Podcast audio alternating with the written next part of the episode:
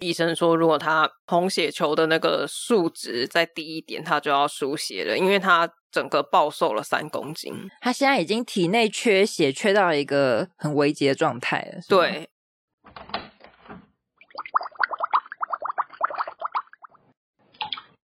Hello，大家好，欢迎回到杜姑十三姨的茶水间，我是杜姑，我是十三姨。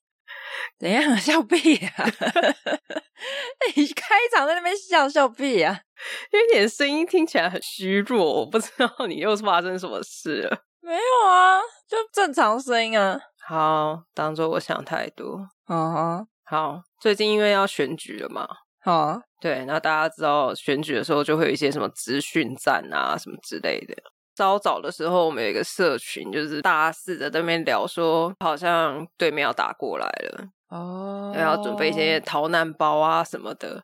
你说急难救助包之类的？对对对。那大家记得我家的地下室。是一个囤货极夸张的地方。你说有非常多的粮食？对对对，没有没有 update 到这一点的听众，可以跟你们讲一下，就是我爸是一个购物狂，他在买东西的时候都是以什么十箱、二十箱。我觉得应该叫做囤货狂，因为都是一样的项目，然后会囤非常多。对对，没错。那前一阵子呢，其实稍微的打开冰箱，还可以再放进一点东西了。有空位是不是？对对对，出现了空位。就在这个时间，我爸又进货了。他看不惯，怎么会有一个空位呢？他根本就不会去开冰箱。哦，好，他这次买什么呢？他这次买丁香小鱼干。丁香小鱼干下酒的那一种。对，就是那个配花生的那种丁香，打汁的小鱼干，oh. 不是那种布拉希哦，不是那种配稀饭的布拉希。嗯嗯嗯。那这种小鱼干呢？你大概家里买个一斤，可能就可以吃半年，因为你不可能常吃啊，你可能就是一个礼拜吃一次，还是它是下酒菜？对，或者是说像我们家其实小鱼干就真的会炒花生什么的，就是真的早餐会拿来配稀饭。嗯哼，那过去呢，它都是十斤、二十斤的在购买，所以我刚刚讲嘛，一斤可以吃半年。哈。你们家是常态都有这道菜？对，就是几乎每个礼拜六日，只要我爸在家，我们家就是清粥小菜一定会出现这个小鱼干这个项目。啊哈，好，那十斤二十斤呢？照理来讲，过去这样子买呢，到现在是没有吃完的。对对，但那就是亲朋好友之间，就是哦，怎么舅舅拿两斤走啊，然后什么朋友拿两斤走啊，所以我们家可能就剩差不多一两斤这样。哦，那半年了吧？应该快吃完了吧？大概吃两年了吧？靠背，就是那小鱼干已经从澎湖直寄非常新鲜，到变成差不多店家在卖的等级，然后再买回来再囤一阵子。嗯，我刚刚说他补货了嘛？他这一次买了五十斤，买了五十斤要干嘛？要批发吗？我不知道，五十斤呢？再买一个冰箱。我觉得做那种就是那种餐厅或是那种饭店那种冷冻库的厂商要去跟你爸接洽，你就是把你们家地下室全部改成冷冻库，你知道吗？你知道我说那种冷冻库吗？跟房间一样大的那一种，你知道吗？哦，好夸张哦！而且你家也才多少人？这样讲好像你家有就是一百个人还是五十个人？我家就算有一百个人，五十斤是怎样？餐餐吃小鱼干嘛？之类的，就是热爱青州小菜，或是热爱喝酒，每天在下酒菜之类的。而且你知道这个东西呢，拿来抽奖也不适宜，因为它要冷冻，超超怪的。你家自己去领啊？有没有人要啊？大家有想要吗？我们直接那个好不好？捷运站出口面交。哎、欸，那一斤也不便宜耶。当然，当然，进价来说是以跟外面买来说算便宜了。但是那一包一斤就是一包，一斤就是五百块，可是太多啦，要干嘛啊？我不知道拿着小鱼干怎么办呢？有没有听众可以给我们一些解答？或是你真的哇，你们家超爱小鱼干，也可以跟我们私讯给我们，好不好？拜托。或是什么小鱼干，什么六吃小鱼干十吃之类的，对对对，或是食谱，看看有没有什么办法，就是混在食物里面，然后我们可以快速的把它消耗掉。应该有吧？或是比如说拿去熬汤还是什么之类的？哪有那么多汤要熬啊？你三餐都喝汤，你熬不完啊！就是每一道菜都加一点这样子。这样感觉每道菜的味道都是一样，好可怕。我们家的钙质补充非常充足哦。你快要变成小鱼干的形状了。我讲真的，我其实没有很爱吃小鱼干。哈，那就对你来说没什么吸引力诶。对，所以这个东西出现在我家真的是非常困扰哎。嗯，我觉得最困扰应该是你妈吧，要负责煮。他就万年都那一道炒小鱼干啊。那白带鱼呢？白带鱼还在吗？白带鱼吃完了。哦，真假的？好神奇哦！哇，我怎么记得上次你还说很多？就可能也是有一些亲朋好友就说：“哎，白带鱼不错。”然后就一斤两斤这样拿。对啊，所以真的小鱼干好不好？有没有人要？而且我跟你讲，我最好的朋友都吃素，你也吃素。我另外遛狗认识的朋友也吃素，所以我就是无从送哎。而且我家的猫也不吃，对，我到底要怎么办？加油，请那个听众给你一点建议，求救，真的求救哦，好疯哦！你爸又在进了什么？我就蛮期待的。就如果你之后你爸又买了什么的话，你要跟大家定期更新。哎、欸，这五十斤小鱼干真的是，如果对面打过来，我吃小鱼干就可以活很久。而且你是地下室小鱼干，然后配酒，哎，哦，好爽哦！这是人家在享受的时候吃的东西吧？而且营养还很够，就是仗都打完了，然后大家出去，每个人都面黄肌瘦，就我就是知道白白胖胖，胖了一圈，热量高。我要报名，如果真的打过来的话，我可以开荤呐。毕竟都已经没得挑了，立即到我家的地下室集合。对啊，先活着比较重要，没得挑。好啦，往下吧。我们要进到今天茶点的介绍了，而且今天我介绍的两个茶点都是百香果口味的。啊，不喜欢百香果的朋友可以快转十五分钟。没错，你就直接跳过吧。我今天要介绍的呢是这个桑尼果园的百香果达克瓦兹，还有它的百香优果冻。我跟你讲，这家公司呢，其实我本来不知道，我就是在网络上查查查。我就想说，想要找一些百香果口味的东西，嗯，然后我就查到了这一间。它本身呢，我就查一下它的背景，它是种百香果起家的。它本来就只是在种百香果，比如说嫁接百香果什么。然后它是标榜不加香料、色素、化学添加物，然后把它制成甜点的一间公司。听起来跟上一集只种毛豆。就是专营百香果，所以它的甜点也没有别的口味，它就是只有百香果，就只有百香果。Yeah，它就直接从他们家生产的百香果来做，而且他们家就是自己培育了一种独家的品种，叫做什么黄黄？等一下，口齿不清，黄妃百香果。黄妃就是皇家，然后王妃的皇妃，不是王妃，是黄妃。哦，好饶舌哦，大家自己去看呐、啊。Oh, OK。总而言之，它就是很特别的品种啊，就跟一般我们市面上看到的是不一样的。那我先来，因为我要讲达克瓦兹，所以我先来简单讲一下达克瓦兹是怎么做到的。因为我知道应该很多人就是没有吃过的话，可能也没有听过。对，简单介绍，它就是一种甜点的名称，然后它是来自于就是法国的西南部一个叫做达兹的温泉乡。那它主要制成呢是由蛋白跟糖粉所制成的，然后它叫做蛋白饼。所以可想而知，它的成分你应该就可以知道，它咬下去其实是因为有蛋白嘛，然后跟糖，所以应该是酥脆，然后内部就是蓬松轻盈的那种口感。嗯哼，对，那这两个其实就是达克瓦兹一定要存在的口感。那这个口感其实这个桑尼果园的百香果达克瓦兹都有做到，然后加上，因为其实外面的呃法国来这种甜点基本上不会做百香果口味，因为他们没有。哦，oh. 那百香果就是比较你知道，就是热带国家的水果。那我觉得他加了百香果之后摇下去，哦，我觉得百香果酱好适合出现在达克瓦兹里面哦。所以你意思是说，法国那边这么多年来做出来的达克瓦兹都不好吃？哎、欸，我不是这个意思哦，我是说有一种就是法国跟台湾，就是你知道撞出新滋味的感觉。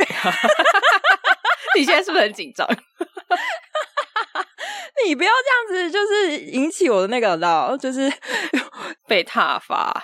对，扭曲我的话，我没有那个意思哦。法国很棒，不是很多经典的甜点都是源自于法国，那只是说结合当地食材，我觉得其实会有一些更加分，或是你知道新口感。然后总而言之，那个百香果酱呢，因为百香果的味道其实本身就很浓郁。那加在里面，其实它的果酱就是有一点偏甜，但是我觉得，因为其实很多人吃百香果会有点怕酸的人是可以尝试，嗯、因为它非常百香果的香非常非常的浓郁，然后非常的香，而且它的口感很棒，所以它只留了百香果的香气，完全就是只有百香果香气，它没有再加其他有的没的，可能有加其他糖或是什么之类的吧，嗯、麦芽还是什么的，但是它的那个百香果的香气非常的足够。那它是用单颗的那个包装，然后其实它拿去冰的话会更好吃，因为它里面的那个内馅口感就会有点冰冰凉凉的。哦，所以它本来是常温，它本来是常温寄过来。OK，然后另外一个喜欢酸一点的朋友可以去吃它的那个百香优果冻。它的百香优果冻呢，它就是一般市面那种果冻一口装，就是那种塑胶一口装的那一种。嗯，它就是撕开来之后，然后吸一口，它就直接就是一口的大小。它这个果冻它是比较偏酸一点点的，它就比较原始原味的百香果的味道，一点点的甜。那我其实本来是直接吃，然后我昨天为了要想说，我来看一下它的介绍是什么。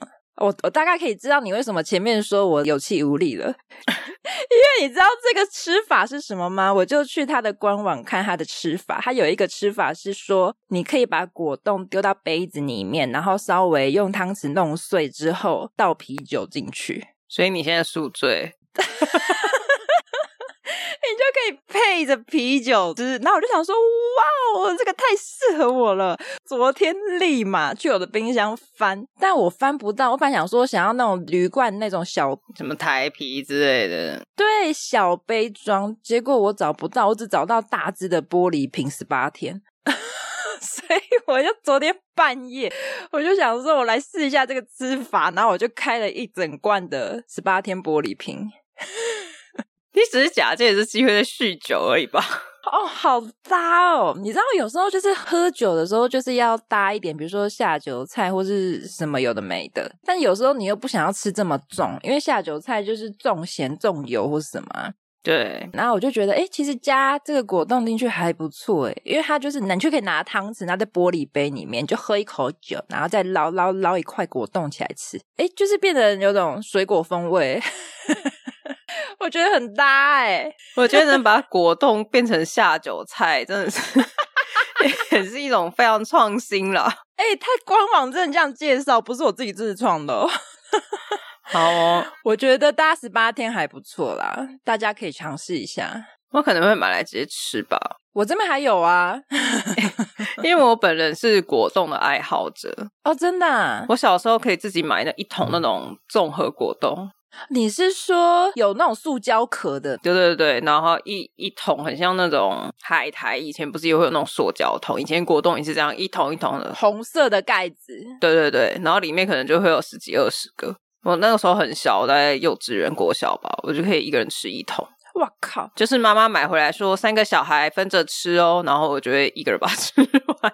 那你喜欢吃什么口味的？我好像都吃诶、欸、我喜欢荔枝。哦，果冻荔枝口味真的是很好吃，很好吃。哎、欸，我现在想起来，我现在觉得荔枝加它啤酒的应该也不错。而且它有野果的话，我会更喜欢。哦，对对对。哎、欸，我下次想要尝试荔枝果冻加十八天。好的，你最好是不要给我在录音前。好，我要跟大家爆个料，我们今天的录音时间大概是平常的，就是每个礼拜的这个时间，大概晚三个小时吧。不是，因为我昨天真的太晚，然后我就想说，我来写一下甜点的脚本。结果就是写到这边的时候，想说，哎，我要介绍这个吃法，那我要去吃一下啊。你不能边录边吃吗？哦，你说现在吗？你确定这样会比较好吗？就十二点喝酒还好吧？你说现在？OK，好，我以后会边录边喝，可以吗？现场就说，嗯，我刚喝了一口，我觉得还好。不建议大家这样尝试。好，那不能我主讲哎，我好像后面我已经不在现场了，去别的地方神游。才一瓶十八天还好吧？不是我喝的比较急呀、啊，而且我没有配其他东西。你的意思是说你要在节目上介绍，然后你不打算讲话，然后他一直喝，是不是？你就是一个玻璃瓶，一直灌，一直灌这样子。就是我这边一直讲，一直讲，一直讲，然后你那边一定有叮叮咔啦，咚咚咚咚在那边倒酒的声音，这样吗？哎、欸，你这样还蛮好剪的、啊，你就把我那一轨拉掉就好了。靠北，我自己录一集就好了。我知道这一集只有我。靠北，太长了。啊，差不多了啦。我们今天开头也太长了吧？好啦，就大家可以尝试看看，或是你们可以先去试一下荔枝的部分，觉得好喝的话可以反馈给我们。真的，我觉得荔枝加啤酒应该，我光想就觉得不错。不要一边录一边好像口水又流下来的感觉。如果没有人介绍，我可能下下下集再介绍，之后有机会再介绍。好好，我们要画风一转，转到一些比较没有那么欢乐的部分。好，来吧。对，今天跟大家更新一下，就是我前一阵子身心俱疲的原因。哦，你是发生了什么事？就是之前我有在 IG 上面发说我家狗正在吃药，那我家狗是吃了大概一个半月的药吧。嗯，它得的是小焦虫。小焦虫是什么？你要不要跟大家解释一下？小焦虫就是一种透过觅食传染的寄生虫。嗯，它一定要透过鼻食，你就是已经得小焦虫的狗，并不会去传染给其他狗。哦，就是你要觅食咬到已经得的狗，然后再去咬下一只狗，才会这样子传染。了解。那它麻烦的点是，它会潜伏。哦，潜伏期很长，非常的长，而且不一定。它可能今天咬了你之后，可能两个礼拜就发作了，可能两年后才发作。哇，差这么多。对，所以医生没有办法去推断说到底是什么时候中的。嗯哼。那它发作起来呢？它这个小胶虫，它会吸附在红血球上面，然后去吸这个红血球的养分，然后吸到这个养分没有了之后，红血球就会分解。嗯，那狗就会因为贫血，就是它就会因为营养不足贫血，然后死掉。嗯嗯嗯，听起来非常的严重呢。对，因为这个东西它不容易发现你家的狗生病，所以是它有什么症状还是？它其实最一开始很明显的症状就是不吃饭，食欲不好。对，食欲不好，因为这个小焦虫的症状就是会有食欲不振，然后厌食啊、嗜睡、牙龈苍白。牙龈苍白到底要怎么观察？就是你要没事去翻一下才有办法知道。哎，因为你说像饮食，其实狗有时候饮食就很难讲，因为会因为各个元素，比如说环境因素，还是人的因素什么的。对，没错，对啊，会有不一样的状态呈现呢、啊。而且它最惨、最惨的是，这个东西它就算治好了，它也会终身带原。啊，你是说就跟人类那种免疫系统一样的意思吗？对，就是今天它虽然好了，可是可能它有一些潜伏的虫卵还是什么的，它在里面没有被，就是它没有办法完全杀死。所以它可能就一直在里面，然后就可能它的虫卵还是什么，这个我不是很清楚啊。就是反正它可能很强，它有办法一直休眠，然后一直到哪一天你免疫力很差了，它就又在发作。天哪，那就是要变成贵妇模式，可以这么说。就是要变养尊处优，然后大家就服侍他，然后每天都过得很舒爽，这样子，他就不会心里有压力或是不舒服。对，那因为照顾狗这件事情其实真的蛮累的。对，也不是说照顾狗啦，就是照顾生病的毛小孩。那我们前两天其实有在 IG 募集，看看大家有没有类似的经验。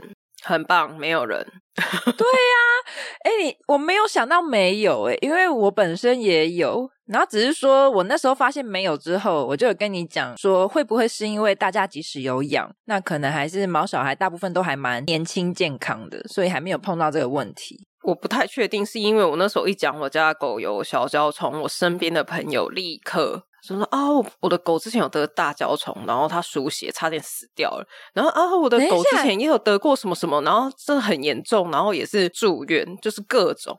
然后还有一些他们不是小焦虫和大焦虫，但是其他的疾病。然后反正动物的治疗，因为他们没有健保，就是很贵。我听到他们的费用都是什么、啊、哦五万啊，然后什么输血又好几万啊，然后光药就多少钱？哦、对啊，基本。然后住氧气房也超贵。对，就是很多这种，因为他们就是非常非常的贵，他们所有的费用都是千起跳在算的。对，没错。但是我觉得我们家算幸运，我们整个治疗的费用六周的药，然后再加上中间的一些抽血检查什么的，我们大概花两万。哎、欸，很少哎、欸。对，就是我自己讲完我们的经历之后，听到身边的朋友里面算是最少的。我我因为我想问一下，就是嘎逼的状态算是蛮初期发现的吗？其实他的状态那时候抽完血之后，医生说如果这个数值再低一点，他就要住院。哦，就是门槛对对对，还没有到这样子。对，那还好诶，因为万一如果真的是再危急一点的话，你可能钱就不是花这样，可能就 double 好多倍了。对，而且我觉得没有养毛小孩的人可能会有点不清楚，毛小孩的输血是没有一个血库跟公定价钱的。哦，对。对，就是你今天你的狗如果发生需要输血的状况，必须是医生先想办法去联络，看有没有血狗。血狗就是会有一些人专门在养，就是因为它你不能叫吉娃娃来输血啊，它那么小只就没办法输多少血，所以它一定要一定的公斤数以上。就例如说，我忘记是多少了。假如说十五公斤以上，好，还是二十五公斤以上。然后它必须要是年轻的，因为它抽太多血，它也是需要修复。然后也不能有一些疾病，嗯、就是你必须要定期做检查。就是你可能每个，其实就跟人类一样，对，你要输血还是要有一个门槛。对，就是你要有很多健康检查什么的，确定说哦，这个狗是捐完血之后，它还是健康的状态。嗯哼哼，它可以负荷。对，那这个东西因为它没有血库，所以你就变成你要发生的时候，医生再去联系。对，不一定找得到诶，因为狗的血型跟人类是不一样的，它可能它有好几好几种，就比人类还要再多更多更多。嗯嗯嗯。所以你第一个你要找到血狗，然后血型要符合，然后第二个是主人愿不愿意。对，因为有时候他可能当下他愿意，可是你后来跟他联络的时候，他可能他就反悔了。比如说知道有风险呐、啊，或是什么的时候，你就会担心啊，这蛮合理的。对，这些那个血，那个毛小孩输血那个一袋血哦，都是随便喊的，没有一个价钱。嗯，那我们家就是运气好，没有到这个状况。嗯，而且你刚刚讲说吃饭的部分没有办法那么容易的观察到，我觉得这一点就是。算是我们有一点点小延误治疗的最大原因，可能是因为那时候你是因为嘎逼有到处去很多地方，所以你就会觉得它是环境改变吧？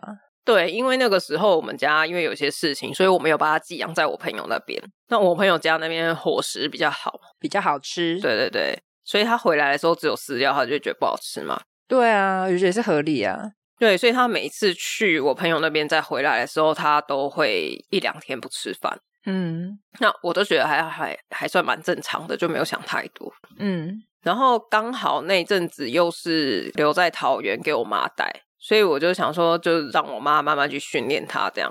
嗯，结果好巧不巧，因为我爸就是一个很爱乱喂的人，所以我虽然我妈坚持好像两天多吧，我家狗后来有吃饭，但是隔一天我爸就回来了。你爸拿什么小鱼干给他吃？没有，我爸就觉得说，就是嘎比看起来很瘦啊，然后好像不吃饭，让他整个消瘦这样，所以他就就一下就给他吃什么白饭啊，一下就给他吃香蕉啊，然后给他吃他的零食啊，他就觉得多给他吃一点东西，看他会不会胖一点这样。嗯嗯，那你也知道狗嘛，它吃了几天好的，它就又要开始了。哦，因为没有坚持啊。对，然后我妈就受不了，她就说：“你带回台北自己训练。”我就带回来。我带回来的时候，我大概坚持到第四天的时候，因为中间他有陆续吃一点点、一点点。可是我坚持到第四天的时候，我就觉得怎么好像这一次跟过去有一点点不太一样。我其实有带去看医生，嗯，但是因为我以前不住台北，我刚开始养狗的时候不住台北。哇，我不知道台北的兽医跟人类的牙医什么的一样诶，我带去，他跟我说满了。哦，你说要预约对不对？对，然后我就傻眼，我就想说啊，满了，就是这这兽医怎么会？真的，台北的真的都要预约，我不知道。而且这件事情就是有一点造成，我觉得如果可以的话，我未来不要住在台北耶，什么都要等，对不对？对啊，就是人又多，然后又挤，东西又贵。而且其实我觉得有时候是比较紧急的时候，其实可以简单看一下。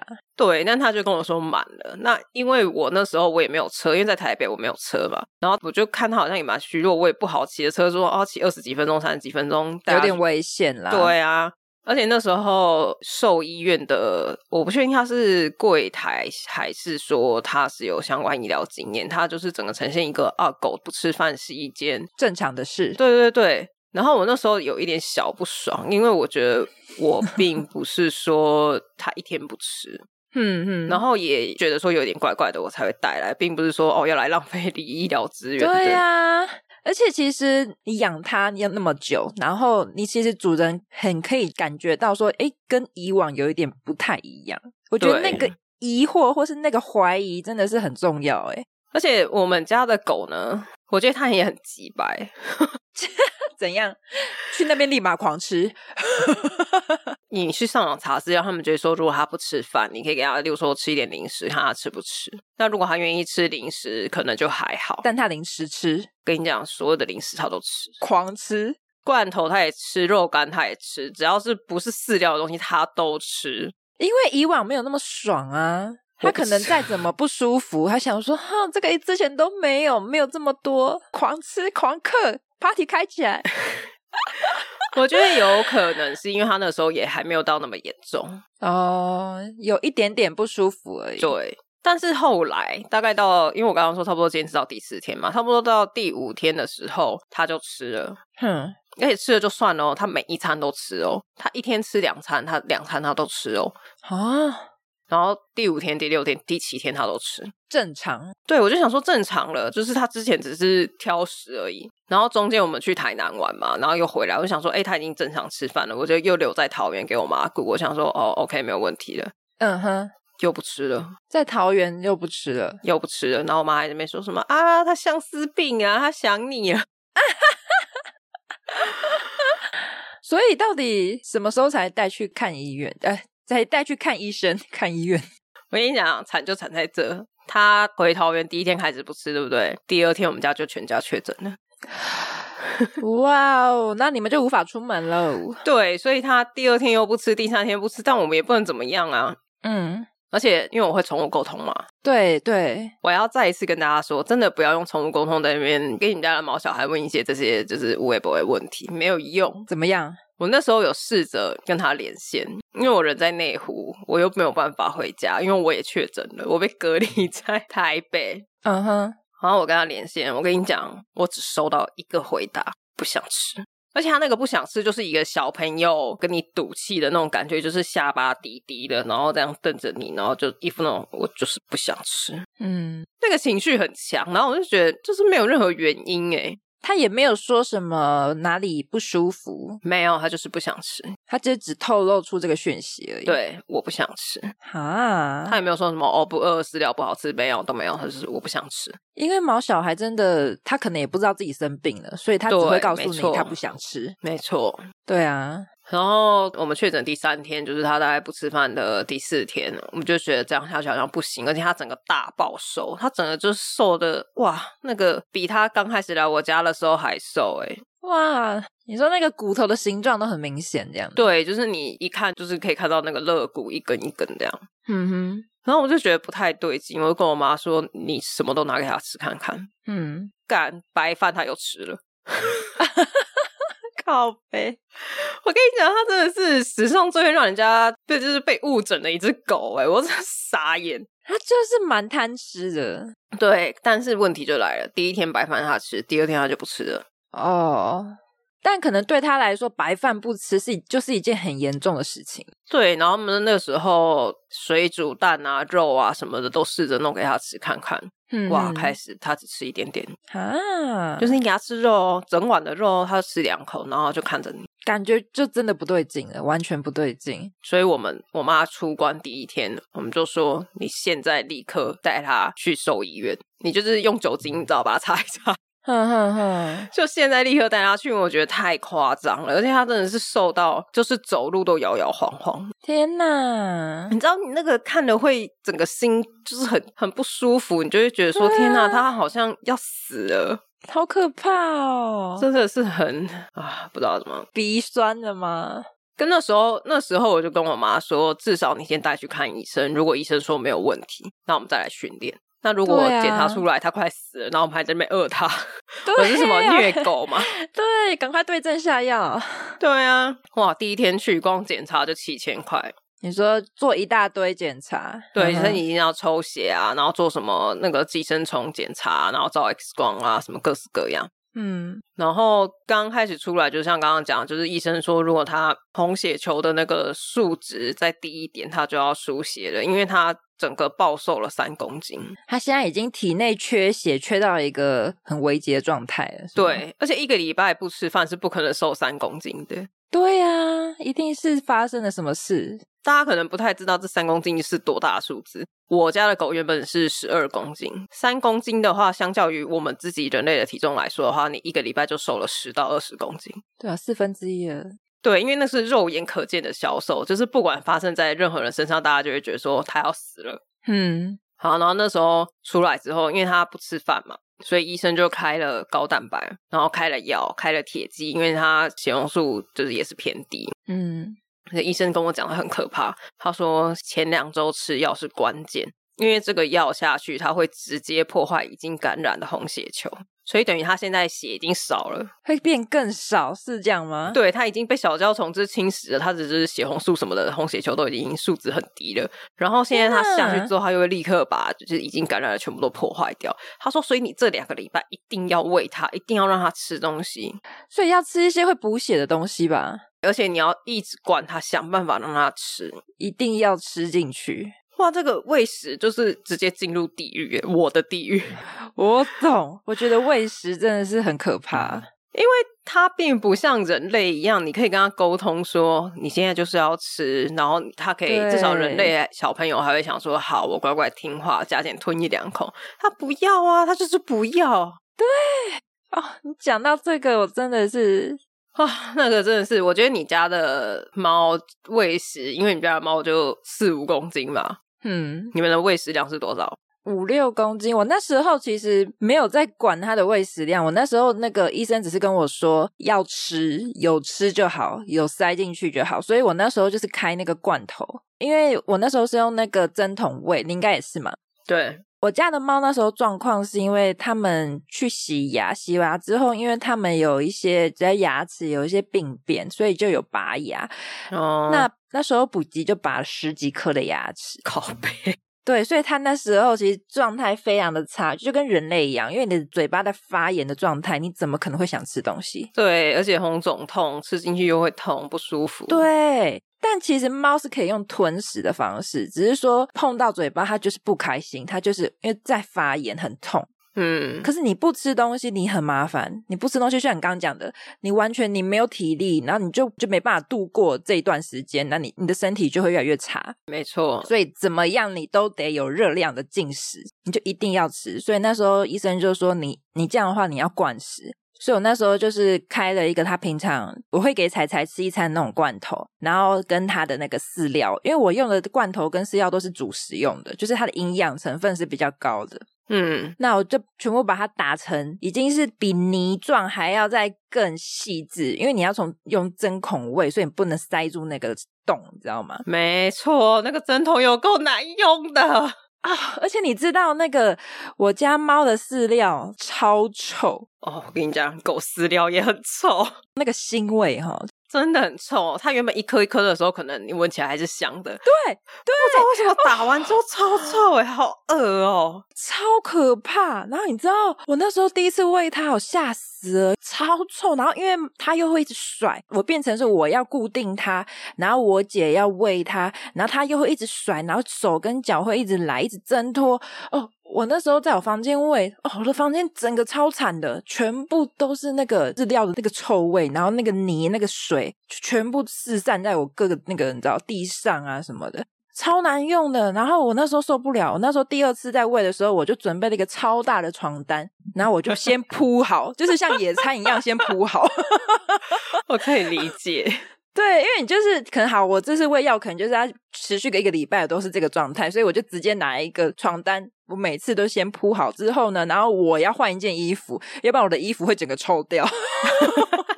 我要换一件丢掉没关系的旧衣服，然后头发要绑好，然后我姐要换好衣服，然后我们两个都做好准备之后，我拿一条不要的浴巾，然后把它包起来。哦，反正你知道，行前准备超复杂，真的很累。对啊，因为你惯他，他就不爽，他就不舒服。就像你刚刚说的，他听不懂，所以他就只觉得你在强迫他做他不喜欢的事情。而且你家会更惨，是因为你没有办法在喂完之后给他一些什么奖励。没办法，因为他完全对食物就是完全零吸引力，零。他反而是你人靠近他，他也是会生气。他那时候状态非常差啊。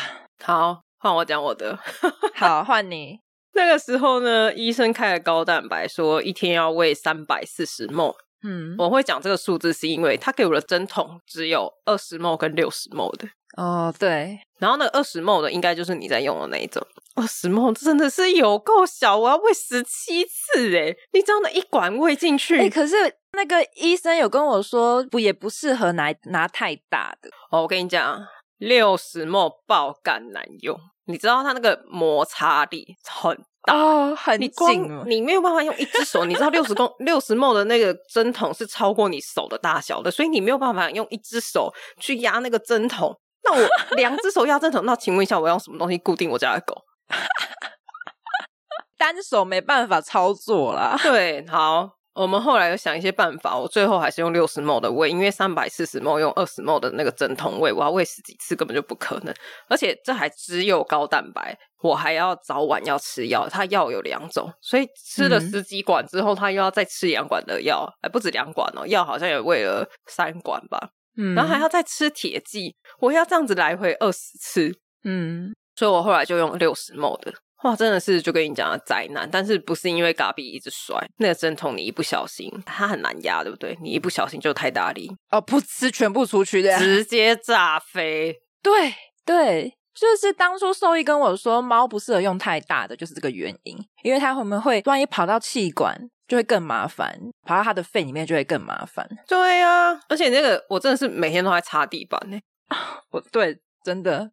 每天在擦地板，每天都在擦狗，因为它一边吃就一边滴，然后滴到全身都是。我跟你讲，高蛋白还会粘，超狼狈。那高蛋白跟那个药的糖浆，它滴下去就是会黏，然后它身体也黏黏的，我身体也黏黏的。哦，每次吃完哦，那那一整顿吃下来哦，它大概三四十分钟跑不掉。哦，药真的要，我真的是累到。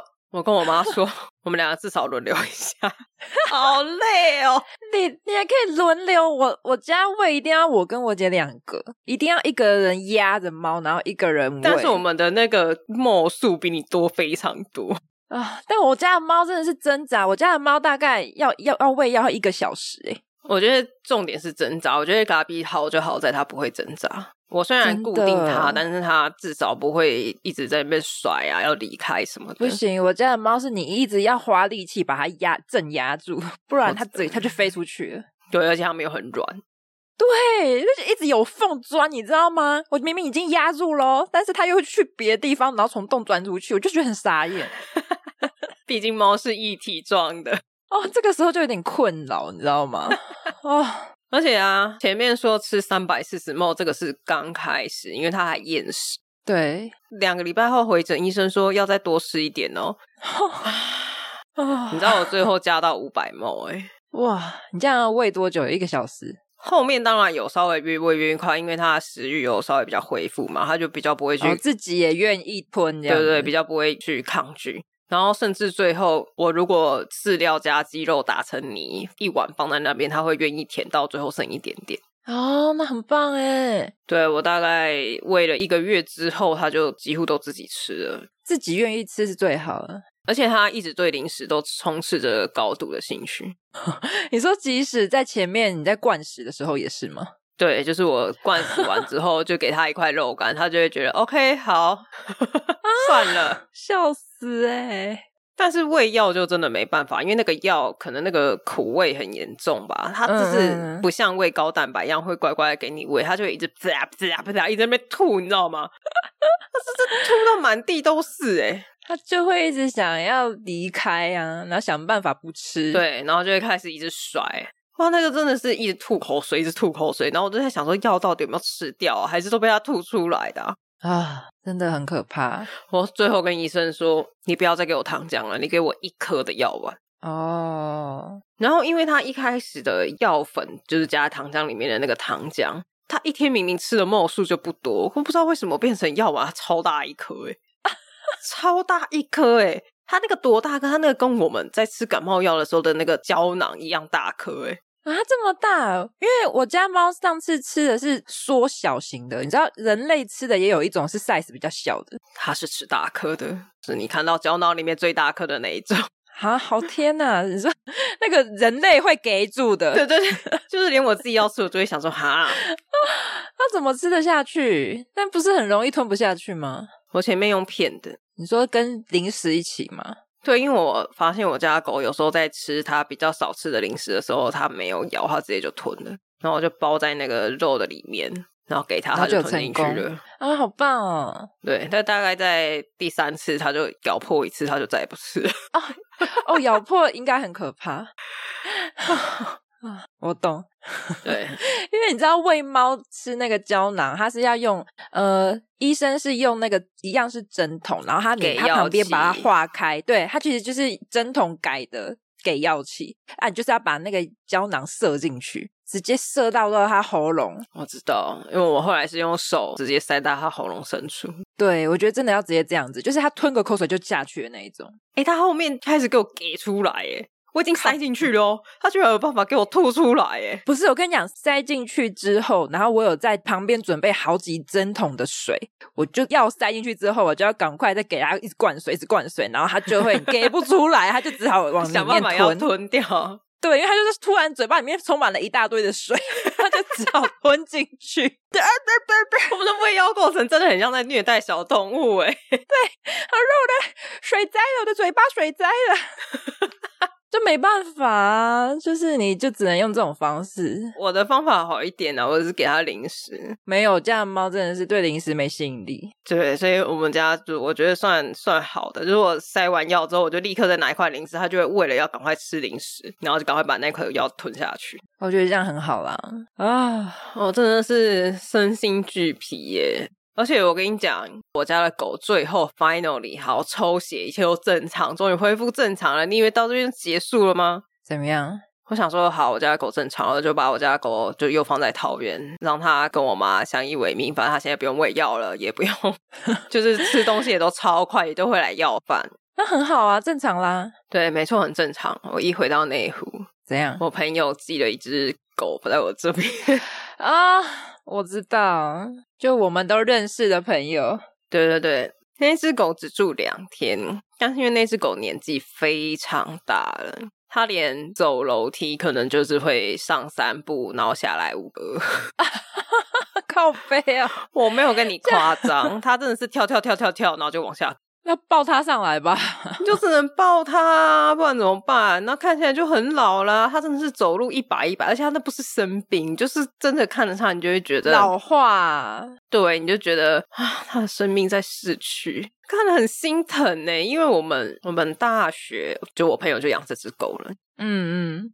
就是你从它活蹦乱跳还是小狗的时候，然后你现在看到它就是这么老的时候，你真的是就是跟看到我家狗生病一样，那个心就觉得 酸酸的。对啊，我觉得是因为毛孩的时间很快，就像你说的，它可能十五岁就已经是比如说人类的可能九十几岁的感觉。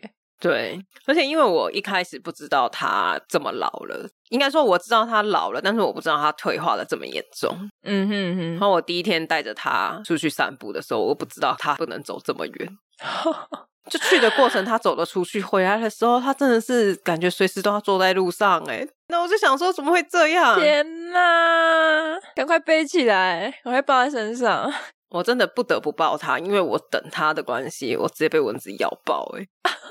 所以，我这一种我就可以有点理解，说有一些人会就是推着推车，对，他真的需要。我这样抱着他回去走十几分钟，我全身酸痛，我真的觉得快死了哎！我真的是累到，我觉得我今天的运动量都够了，因为他也不轻哎，对，他蛮大只的，我觉得。它不是小型犬，而且你又没有办法像提重物一样，你可以稍微就是换个手把啊，对对对，休息一下还是怎么样？你可以帮他装个手把、啊，大概是从屁股到脖子的地方 装一个手把，吊死他是不是啊？哎、欸，你知道有一个产品吗？就是我不晓得大家知不知道，因为其实猫喂药真的是非常难喂，所以我就看到了有一个产品是它有点像一个提袋。然后它的提袋的底挖了四个洞，嗯、你就是把四只脚分别放在那个洞里面，穿过去之后，然后提起来，吊起来。对，然后它头的地方有一个有一个很大的开口，你的头就可以伸出来，然后把它挂在比如说门把上还是哪里，它就无从施力。对，它就不会有比如说踩着你的身体或者踩着地上然后挣扎，它怎么踩都是空气，那你就可以喂它。哎、欸，我知道有这种东西的背包是拿来背狗的哦，真的、啊。就是很多不都说什么狗不落地？对，好像国外的大众运输狗是可以进去的，但是狗不能落地。那、哦、你也知道，你不可能随时就背着一个很大的外出笼。如果你家的狗二十五公斤、三十五公斤，对啊，你那个外出笼超级无敌大，你光拿着它又带着你家的狗去搭大众运输也是超级无敌不方便。所以它不落地就好，它不用包起来，不用。所以它就有一个像你刚刚讲的这种东西，它就会把它整个套起来，就像你刚刚说的，直接把它提起来，然后你就背在身上。这很棒哎！你就背在身上去搭车，至少你进捷运站的时候再把它背起来。而且那个东西很好收纳，就是到地方的时候你就把它收起来，它可能就是一片纸或者什么，对，或者就塞在狗背包里面，让它自己背着。对啊，它就是一片布不占位这样。对，没错。我觉得你之后带小香可以用那个啦，就回来的时候，它又不是我的狗，你就可以背着。台湾有在卖这种东西吗？我觉得应该有诶，因为好像有一些我知道，有些是关节退化比较严重的，好像也会用那一种去辅助它，提在后面的。对对对，就是支撑啦，因为它脚已经没办法支撑的话，你可能稍微帮它提一下。我有看过公园真的有人在用，对，就它的狗后脚已经没力了，可是它还是要出去上厕所。对，那它的主人就会在它后面弄起来抱起来，好像这就像购物袋一样。你出门就是一直拎着他的屁股，对，你就是稍微帮他负担一些力量这样子，对，然后他就一直往前走，然后你就要一直跟着他。我觉得不错啊，这真的是人类的重训呢，因为这个姿势你又要贴着它很近，对。笑屁呀、啊！不是因为虽然说看着他们老了什么的，但是因为我那时候在带小香，就是我朋友那只狗出去的时候，它有发生一幕，我其实觉得很心疼，但是我也是笑出来。什么事？我这样笑好像很坏。好，大家先听，再决定要不要笑哈。我在听，要不要举发你？没有，我没有做什么，因为我那时候就想说他已经走不动了，我就骑车带他去另外一个公园。然后他那个公园是有一个小斜坡，很小，真的很小，大概五度的五度还是十度的斜坡，但是走上去之后是平的，所以我们就一直在那个公园的中间绕，就是没有去走那个斜坡。他有上去，然后上去之后走在上面，然后平平的走，我们就在上面绕了三圈之后，然后他就突然往摩托车的方向走，然后就是小斜坡嘛，嗯，他直接一路滚下去，天哪！对，我就吓坏，我就想啊，天哪！然后快速的奔跑，赶快去把它捞起来，他就是一直往下滚，没有没有办法停下来，哎，哎我。懂哎，因为你要跟他解释一下，因为小香是一只狐狸犬，然后白色蓬蓬的，对，长毛。我觉得你觉得好笑的主要原因，应该也是因为它长那样。对，就它一路往下滚的时候，它就是圆圆的一颗球。对，就是一边想说靠背，一边想说这画面怎么那么好笑，有点可爱啦。但是，但是它就是脚没力了。对，因为你就看它往下走，它就咚咚咚咚，然后就下去了，咚咚。这是，等一下，我有个疑惑，嘎比在旁边有没有想说，哈，原来可以这样下去，我也要，好像比较快，哎，没有，嗯、哦，我真的傻爆眼的，我就想说，啊，而且我怎么办呢、啊？我觉得是因为是小香啦，那个画面才会真的是有点可爱，又有点好笑，因为它就是长得很可爱，对，圆圆蓬蓬的。啊。而且因为他就老了嘛，中间我们要给他吃零食。啊、你那时候不是有给我一个零食，好像是鱿鱼吧，爆干臭的鱿鱼。哎、欸，我有看到你在我们的 IG 线动公审我的鱿鱼，鱿鱼真的是太臭了。好，这不是重点。重点是这个东西味道很重，对，没错。然后那时候就想要给小象吃，嗯，他好可怜哦，他咬两口之后就把它吐出来。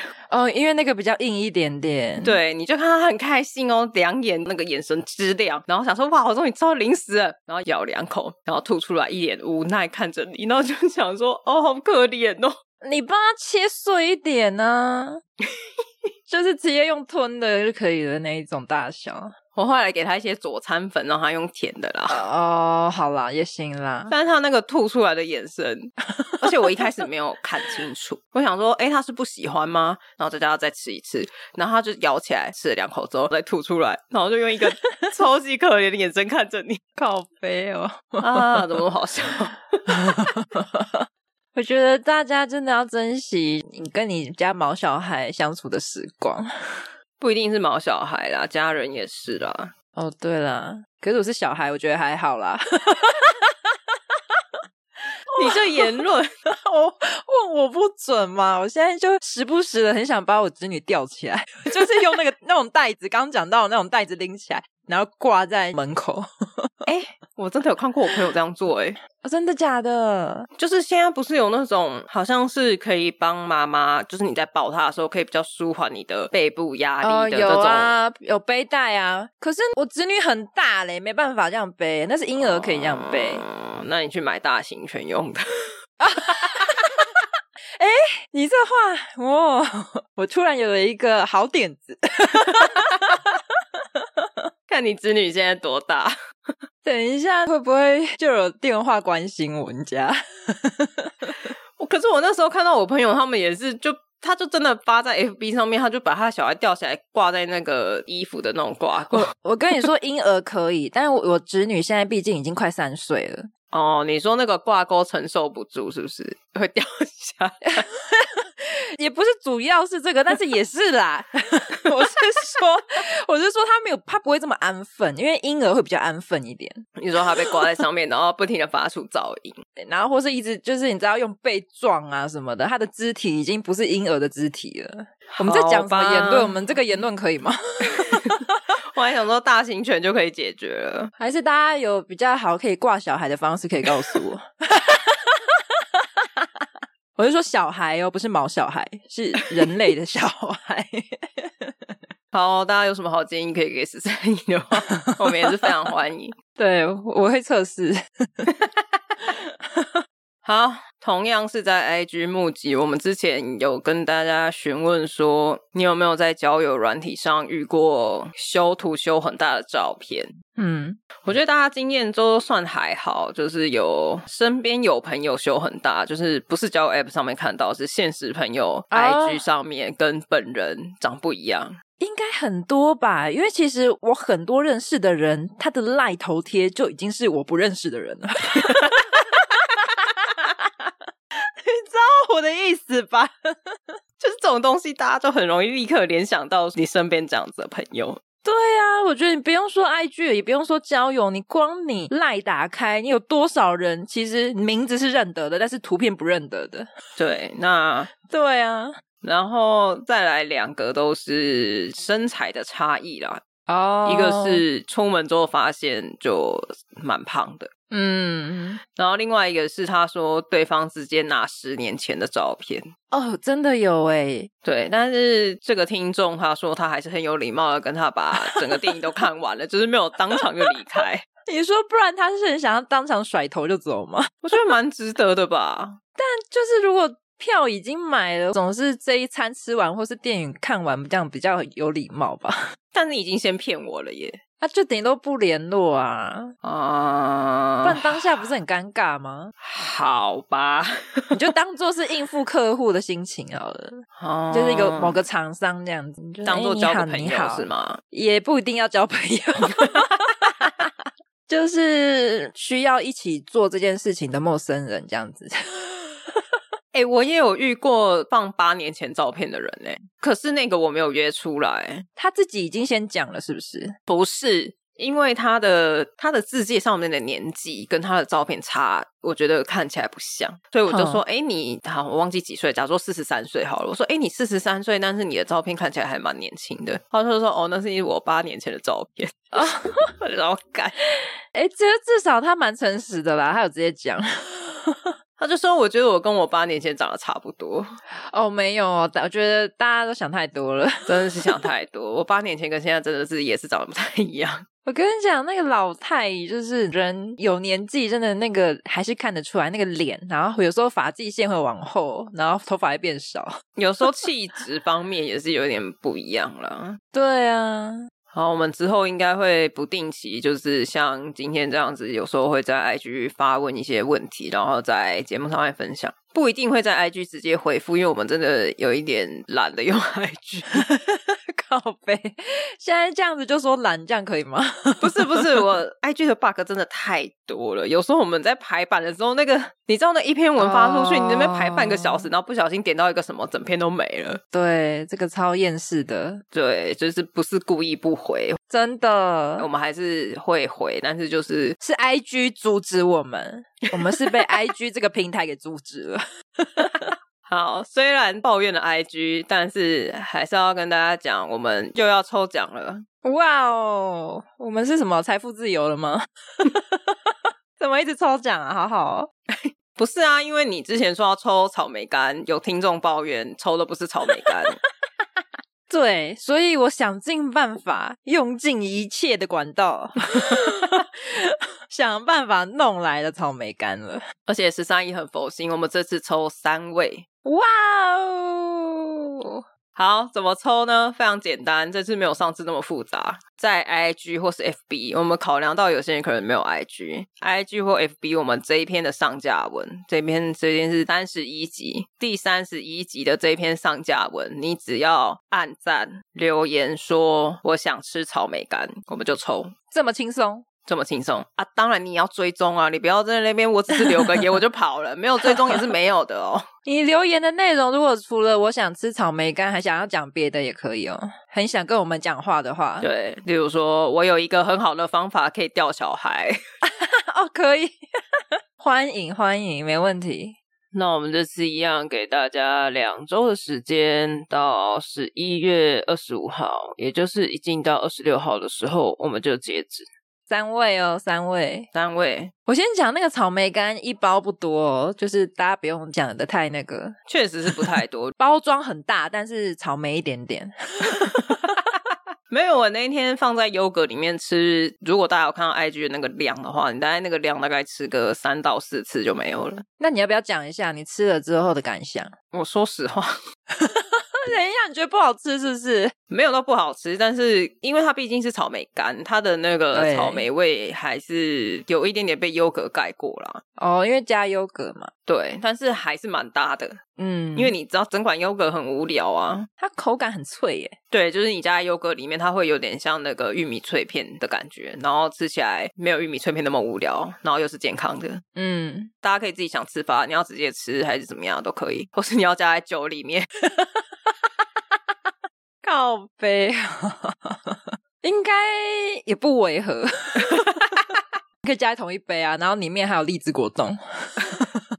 好，大家记得留言、按赞哦。这一集的上架文，对，好，那我们这集就到这边。喜欢我们的朋友可以给我们一个五星评论，只有五星哦。然后也可以到 IGFB 或者是 YouTube 追踪我们。大家拜拜，再会。